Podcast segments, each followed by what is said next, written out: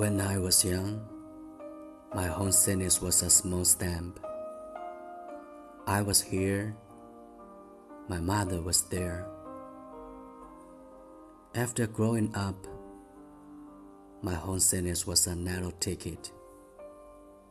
I was here, my bride was there.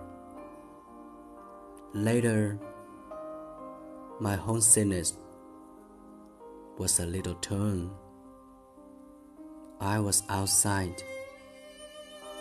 My mother was inside.